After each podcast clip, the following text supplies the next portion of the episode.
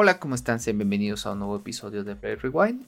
Recuerden que este es el podcast que hacemos aficionados al cine, a las series, a la música, donde platicamos semana con semana sobre diferentes estrenos, álbumes nuevos, sobre recomendaciones de series o películas en plataformas de streaming. Entonces, pues mi nombre es Rodrigo Franco y les doy la bienvenida. Me acompaña, como siempre, mi amigo Daniel Gamboa. ¿Qué tal te va hoy, Dan? Muy bien, muchas gracias, Rodrigo. Como tú dices, ya muy emocionados por eh, grabar un capítulo más. Como ya saben, ya tenemos varios capítulos en nuestro canal. Los invitamos a que nos sigan viendo, nos sigan escuchando, revisiten algunos de nuestros capítulos. Por ejemplo, hace poquito que llegó la de Elvis a HBO, por ahí también está nuestra reseña. Entonces, pues los invitamos a que nos den like, sigan nuestras diferentes redes sociales y nos comenten también si quieren que hablemos de alguna película, alguna serie o alguna otra cuestión.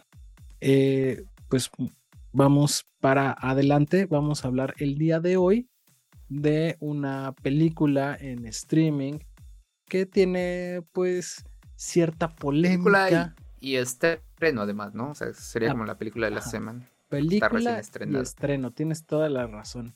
Y aparte, ¿por qué decidimos hablar de ella? Bueno, pues porque tiene mucha polémica, hay cosas buenas, cosas malas. Tuvo una ovación en el Festival de, de Cannes, no me acuerdo de cuántos minutos de pie. Eh, pero está muy mal calificada por la crítica, entonces vamos a hablar de la película de Netflix Blonde. Les voy a comentar un poquito de qué va y cómo es todo el rollo de esta película, ¿no? Eh, Blonde, en español rubia, es una película dirigida por Andrew Dominic y que también hace el guion, ¿no? Y en la producción tenemos a Dede Garner, inclusive ahí eh, tuvo, metió su cuchara Brad Pitt, y pues de hecho dicen que es un proyecto que tomó más de una década salir porque no encontraban a la actriz correcta. Entonces ya tenía como bastante tiempo eh, trabajándose esta idea. Eh, está basado en un libro de, del mismo nombre Blonde de la escritora Joyce Carroll. Y bueno, en la música inclusive, inclusive tenemos a Nick Cave y a Warren Ellis. En la parte del reparto, bueno, en el reparto, como Marilyn Monroe o Norma Jean Mortensen, tenemos a Ana de Armas, esta actriz cubana. También tenemos a Lily Fisher como eh, la pequeña Norma Jean. Está Adrian Brody como Arthur Miller. Eh, Bobby Can Canbarle como Joe DiMaggio. Entre muchísimos otros. Eh, ¿De qué trata Blonde? Bueno, como ya les decía, Blonde es una película de una adaptación de una novela de esta Joyce Carroll. Y pues al final del día pues tiene cierta ficción, ¿no? entonces vemos la vida de Monroe desde los ojos de Joyce Carroll. Y eh, pues de qué trata? Habla sobre la pequeña Norma Jean Mortensen que tiene una infancia un poco difícil, traumática. Eh, pasan los años y decide convertirse en actriz de Hollywood y se vuelve muy, muy famosa. Sin embargo, eh, la vida personal de Marilyn Monroe tiene muchos problemas, tiene adicciones, eh, sufre explotación, abusos de poder y demás. Entonces nosotros vamos a ver la vida de esta actriz, pero más íntima, por así decir. ¿Qué onda? ¿Qué pasó con Blonde? ¿Te gustó o no te gustó esta película de Netflix? Pues mira, eh, de entrada yo creo que vale la pena eh, que platiquemos que realmente creo que, bueno, en mi caso, por ejemplo, estuve muy incitado a verla sobre todo por esto que ya decías, ¿no? De la ovación que tuvo en, en Cannes, que fue muy bien recibida, que es de tiempo atrás que salían como los primeros avances de Ana de Armas, se veía bastante bien. Creo que eso fue como parte de lo atractivo, finalmente es otra producción por tanto interesante que está sacando Netflix este, como estreno, ¿no? Porque también es original de, eh, de la plataforma. Entonces creo que eso eh, estaba como a verla. Y ya a la par, una vez estrenada, pues ya toda esta polémica también que tú ya mencionabas, creo que era como el, el extra, el empujoncito que necesitábamos para verla, ¿no? Y bueno, ¿qué, qué, puedo decir de entrada en general de ella, no? Creo que es una producción muy amplia, ¿no? Recurrió mucho trabajo de producción. Y hay cosas que yo rescato bastante entre ellos, por ejemplo, la fotografía, el vestuario está genial, o sea, este vestuario de época, parte de las significaciones, el cuidado de este de la escenografía, eh, toda esta parte también del maquillaje, creo que está muy, muy bien cuidado. O sea, una parte artística creo que tiene mucha, mucha importancia y yo estoy seguro que la vamos a ver ahí nominada a premios importantes, ¿no? Creo que eso destaca mucho. Hay, algo que me agradó bastante, eh, me gusta cómo mezclan tomas a color y en blanco y negro en la misma cinta, algunas transiciones que te recuerdan o, replican lo que se hacía en cine en aquella época, ¿no? Estos este, face outs con un círculo, este, algunas otras ahí formas narrativas que tiene el guion que yo creo que valen mucho la pena. Y bueno, de entrada, generalidades sería eso, ¿no? No sé si tú coincides con esto que, te digo para que vayamos como por partes, ¿no? De hecho, totalmente de acuerdo con lo que dices. Con lo que dices. Hay cosas que me gustaron mucho. Esta parte eh, de la producción es muy buena, como tú lo mencionabas. La fotografía, estoy de acuerdo. Creo que es de lo mejor de la fotografía. La fotografía junto con la eh, actuación de, Ana de Armas y la personificación, ¿no? Sin embargo. Y perdón, hago un pequeño paréntesis con la fotografía. Que aquí de alguna forma ya tenían cosas muy, este, muy ya, este, hechas, ¿no? O sea, ya claro. meditadas, porque finalmente tenía que copiar muchos fotogramas que, y fotografías o momentos que Marilyn había vivido, ¿no? Entonces ahí fue como replicar eso.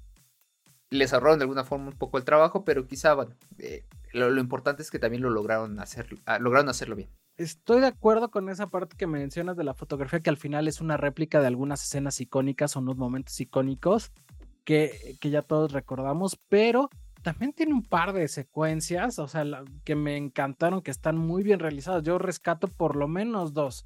Eh, unas que cuando está saliendo del, del, del, cuadro del estudio que están grabando y que se enoja y que cómo la siguen con cámara, se ve que inclusive es como con cámara en mano. Esta parte me gustó muchísimo. Y también la secuencia cuando sale del consultorio y sube las escaleras y llega al cuarto en llamas y demás. Esas dos secuencias están muy bien realizadas y parte tiene que ver mucho con la fotografía. Eh, sí, totalmente de acuerdo. Eh, eh, pero bueno, nos desviamos un poquito. El tema es que tiene cosas muy buenas, como estas que ya mencionamos, y tiene algunas otras que eh, no están tan bien. Por ejemplo, igual, ¿sabes qué? También me, agradó la música, creo que le da la atención necesaria en los momentos que, que, se necesita esta parte, ¿no? Es un muy buen apoyo. Entonces también la música yo creo que está ahí interesante. Ahora, en cuanto a la actuación, yo, yo ya lo mencionaba hace un momento, la Ana de Armas me parece que está muy bien personificada y también creo que lo hace muy bien como, como Marilyn Monroe. Realmente le creo gran parte de su personaje. De hecho, inclusive, te voy a ser sincero, yo he visto pocas cosas de Ana de Armas y no tenía tanta expectativa. A lo mejor pensé que no iba a ser como tan buena a la hora de interpretar y la verdad es que me, me dio una gran sorpresa. Creo que es de lo más rescatable de la película. Lo hace bastante, bastante bien. Sí, digo, para mí ella carga con toda la cinta, ¿no? Creo que logra cada momento, los diálogos, los gestos, incluso como de forma adecuada. Se ve que la verdad sí tuvo mucho compromiso con, con el papel. Claro. E incluso le ayuda mucho hasta esta, este, bueno, maquillaje, personificación que hacen, porque por ahí está, este, sí tuvo como la adecuación algunas de, del, cabello, la cara y más. Entonces creo que, además físicamente se parecen, o sea, no, no, no las, sobre todo no el rostro, creo que en general, como la generalidad de la apariencia es muy similar, ¿no? Eh, eh, yo también, o sea, me pasa como a ti, yo he visto muy pocas veces, muy pocas cosas de ella, la que más recuerdo tal vez sea este Knives Out, con este, James Bond, se me fue el nombre. Sí, con Daniel Craig con Daniel Craig. Esa película, que la verdad, bueno, para quien no la haya visto, vale mucho la pena. Yo creo que está en Amazon Prime, digo, aprovechando el, comercial. Que de todas maneras sale con Daniel Craig en 007, en la última también. Sale en 07 y acaba de salir en otra que también está medio famosilla. Ah, bueno, no recuerdo. Pero pues, bueno, eh, eh, para que veas como que realmente ni siquiera es como que una actriz que yo destacara muchísimo. Claro. Eh, pero bueno, en general creo que lo hace bastante bien. Yo creo que lo que aquí ya es, empieza como a conflictuarme un poco es el guion, ¿no? Eh, a mí, si bien el guion está estructurado como en muchos saltos en el tiempo, para mí es como una historia que está contada por fragmentos, ¿no? Y aparte es como, eh, como muchos fragmentos que, pareciera que tienen un orden, pero creo que están muy en desorden, ¿no? Y son como... Eh, siento que es como una recopilación de anécdotas que trataron de convertirlas en, una historia eh, compleja, ¿no? Y creo que eso es lo que a mí me causó mucho problema. O sea, estos saltos en el tiempo, esta ficción que de alguna forma eh, puede confundir, ¿no? Si no sabes cómo está hecha esta historia, ¿no? Porque finalmente es una ficción que pareciera que es realidad, pero ahí es donde eh, retomamos lo que decías en la, en la, parte técnica, ¿no? Como está basada en un libro que ese libro es ficción, entonces finalmente no es una eh, película biográfica tal cual, sino es una historia contada a través de un personaje este, muy conocido, ¿no? Ajá. Y si a eso le sumas, perdón, dime. No, no, y lo que tú dices completamente, creo que para disfrutar o entender un poco más la película, tienes que saber que al final no es una película 100% biográfica, sino es todo visto desde el punto de vista de una periodista que obviamente retrata los momentos más oscuros de, eh, de esta actriz. Entonces, por ahí creo que va un poco de los problemas que hay en el guion. Creo que estamos como en la misma idea. Sí, o sea, para mí fue confuso, a veces un poco complicado. Eh, creo que a, mi gusto tiene un drama muy exagerado, ¿no? En muchos momentos, cosas muy forzadas. También tiene unos momentos bonitos, sobre todo esto donde puedes ver más cómo era esta artista, ¿no? Cómo era Marilyn.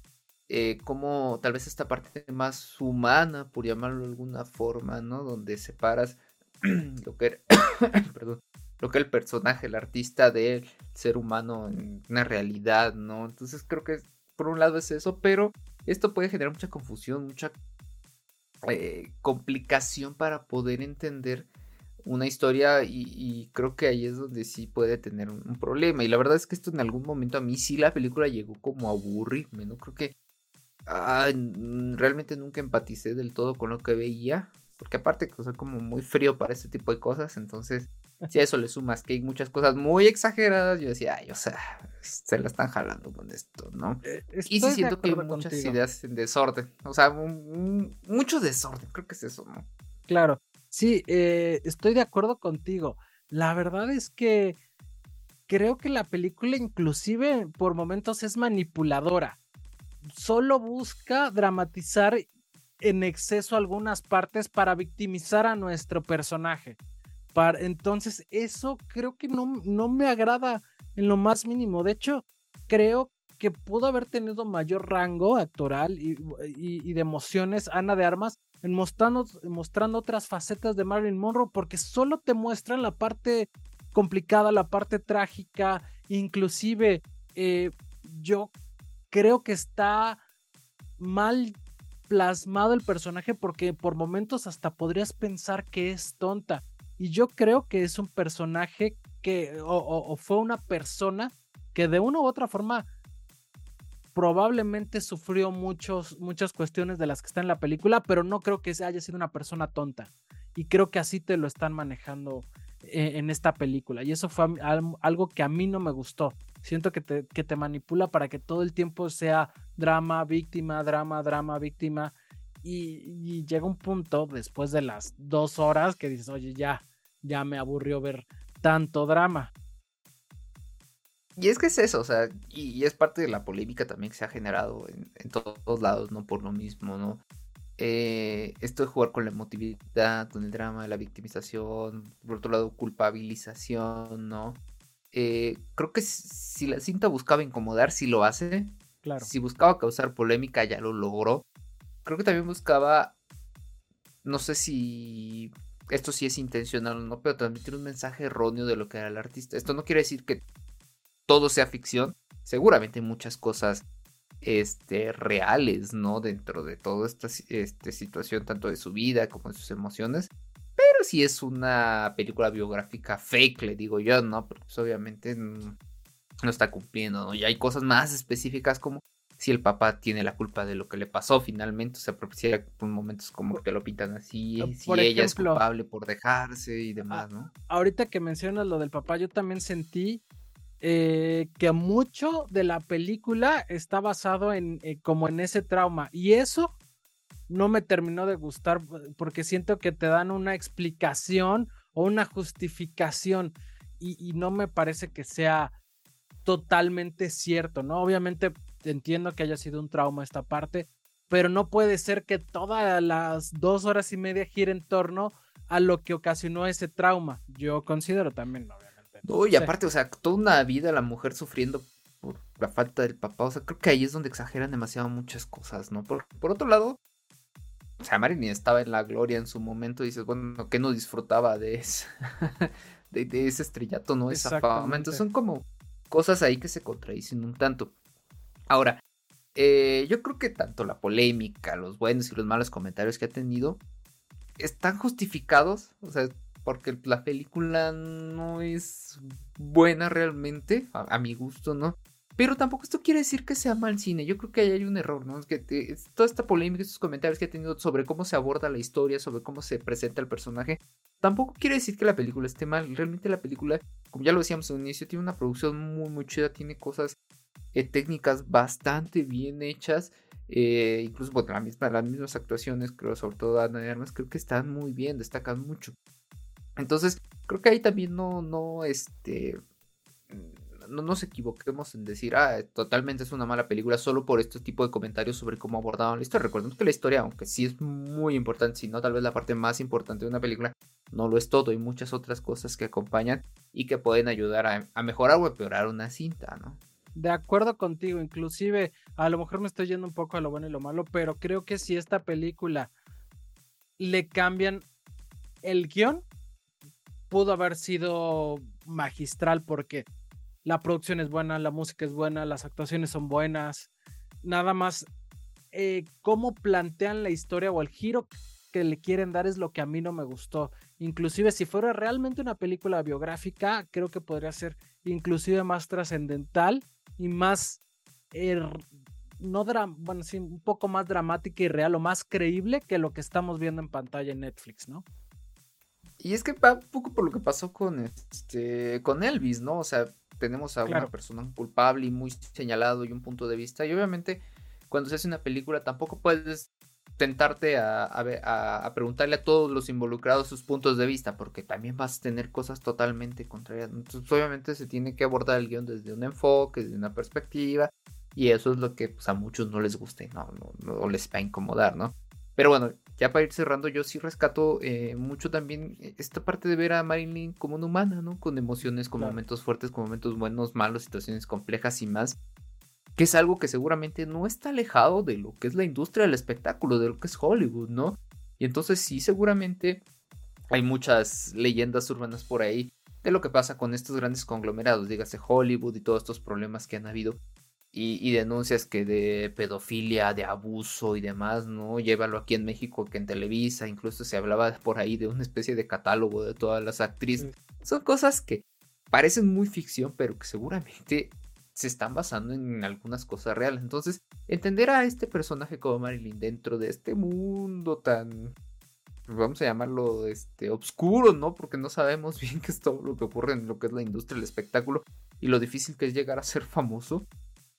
Eh, yo creo que eh, eso está padre, ¿no? Entender al personaje de esta parte, como, como la Marilyn, tienes por aquí un lado la, artista, pero por otro lado la Marilyn más humana, ¿no? Entonces creo que, ya te digo, hay, hay, cosas buenas y malas de la película en general, ¿no? Tal vez el error es eso, ¿no? este, este, este momento y esta perspectiva en la que se está dando. Sí, de acuerdo con esa, con esa parte, sí. Al final seguramente se inspira en algo que sí es un porcentaje de realidad, ¿no? Eh, ¿Sabes también qué no me gustó? Creo que una de las partes que tenían que mostrar más es la parte que el amorío que tenía con Kennedy, que al final eh, te toma 10 minutos en la película y todo lo demás te toma 2 horas 40 y dices, bueno, es demasiado larga y esta parte que realmente tenía para sacarle mucha carnita, no te lo están diciendo, está muy por encimita. Pero bueno, si no tienes más, ¿te parece si pasamos a lo bueno y lo malo? No, ya, venga. Pues si quieres empiezo con, lo bueno, ¿te late? Venga, eh, venga. Mira, yo aquí en lo bueno tengo o rescato la actuación por parte de Ana de Armas y las secuencias que te mencionaba al principio, que me encantaron y aparte tiene muy buena fotografía. Entonces, eso me gustó de Blonde. Y bueno, en mi caso yo creo que de alguna forma puede ser una película un tanto para fans en el sentido de que están dedicando una producción completa a una actriz que tuvo, bueno, un artista más bien que tuvo su momento de época que, ah, o sea, que sigue vigente de alguna forma, Entonces creo que eso es bueno. Por otro lado, ya lo decías tú, coincido con eso, la actuación de, Amas de, Ana de Armas este, se luce en todo momento y creo que vale mucho esto de recuperar una estrella de época y además un icono, ¿no? De este, de este, de sensualidad, sex symbols y demás, Sí, estoy, estoy de acuerdo. Eh, bueno, yo en lo malo, tengo que eh, no me encantó el retrato que tienen de esta artista en, en este guion, en esta personificación, en este libro inclusive. Eh, la ponen débil, inclusive creo que la ponen algo tonta y creo que no es así tal cual nuestro personaje, o no al 100% por lo menos. Y eh, bueno, me hubiera gustado ver mayor rango de actuación de Ana de Armas, pero el mismo personaje no se lo permite, como que nada más es drama y es Enfócate no, solo sufriendo, ¿no? Exactamente, exactamente. Quería ver algo realmente más. Y solo es sufrir por sufrir. Sí, y en mi caso lo malo, o sea, está pegado a los fallos que ya platicaba anteriormente del guion. O sea, estas ideas vagas, este chorizo de anécdotas, ¿no? Los momentos incómodos que puede tener. Y la duración de la película. O sea, para mí se me hizo tediosa ya en un punto. Y creo que ah, eso puede puede terminar aburriendo más que gustándote, ¿no? Creo que si no, pues mejor se hubieran aventado un poco más largo y hubieran hecho una serie, no sé. O sea, creo que ahí sí se, se, pasaron con el tiempo, no son casi tres horas. Entonces, pues bueno. Sí. Pero vaya, si quieres, pasemos a las calificaciones. Va, va, me late, me late. Y primeramente Rotten Tomatoes le da un 43% en el tomatómetro, una calificación bastante baja, y la aprobación de la audiencia es de un 32%. No, bastante mal calificada por Rotten Tomatoes. Mira, yo tengo que en IMDB, pues está igual bajo, le ponen un 5.6 sobre 10, entonces también castigaron esta película. Probada. Sí, ¿tú, tú cuánto le, le vas a poner? Yo también voy por ahí. Digo, eh, para mí pasa de panzazo, yo le puse un 6.5, pero sobre todo rescata la, la, parte de la producción y la actuación de Ana de Armas. Claro, estoy, estoy de acuerdo contigo. Eh, no todo es ni malo ni todo es bueno. Aquí creo que también exageraron un poco y la pusieron muy, muy mala. No creo que sea el caso. Yo le voy a dar un 6.8. Creo que tiene buenas cosas. Me gustó este blanco y negro, buenas secuencias, buenas actuaciones. Entonces, por eso merece un 6.8. Pues ahí está entonces nuestras calificaciones y esa fue nuestra plática sobre Blonde, la más reciente película de Netflix, eh, bueno, protagonizada por Ana de Armas y que retrata un poco la vida de Marilyn Monroe. Pues muchas gracias Dani por otro episodio más, muchas gracias a quienes nos están escuchando y nos acompañaron hasta el final de este episodio. Recuerden que nosotros somos eh, Play Rewind, un podcast que hacemos semana con semana donde hablamos de cine, música, series y demás cosas. Mi nombre es Rodrigo Franco y me acompañó mi querido amigo Daniel Gamboa. Muchas gracias Rodrigo, muchas gracias a todos los que nos están viendo y nos siguieron viendo y van a ver otros capítulos de nosotros, pero también recuerden que nos pueden ver en, bueno, primero nos pueden seguir en nuestras redes sociales, estamos como Play Rewind Podcast en Facebook y en Instagram y en TikTok y en Twitter estamos como Play Rewind 00. Entonces ahí nos pueden seguir en nuestras diferentes redes. Y aparte, si nos quieren ver, nos pueden encontrar en YouTube y también estamos en Spotify. Ahora, si nos quieren nada más escuchar o se les facilita, recuerden que también estamos en Google Podcast, Amazon Podcast, Apple Podcast, eh, Anchor y Deezer. Entonces ya saben, eh, nos pueden encontrar en las diferentes plataformas y en las diferentes redes. Recuerden que estamos para escucharlos. Si tienen alguna sugerencia, algún comentario, por favor, por favor pónganlos en los comentarios para que nosotros sepamos de qué quieren que hablemos y demás. Eh, pues muchísimas gracias a ti, Rodrigo, por un capítulo más y gracias a todos. Nos vemos a la próxima. Bye bye. Nos vemos en el siguiente. Bye bye.